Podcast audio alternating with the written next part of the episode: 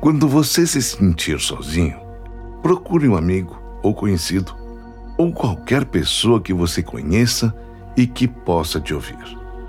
Sempre haverá alguém disposto a isso.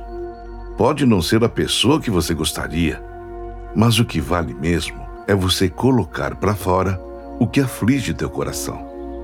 Só assim você se sentirá melhor, mais leve, mais aliviado.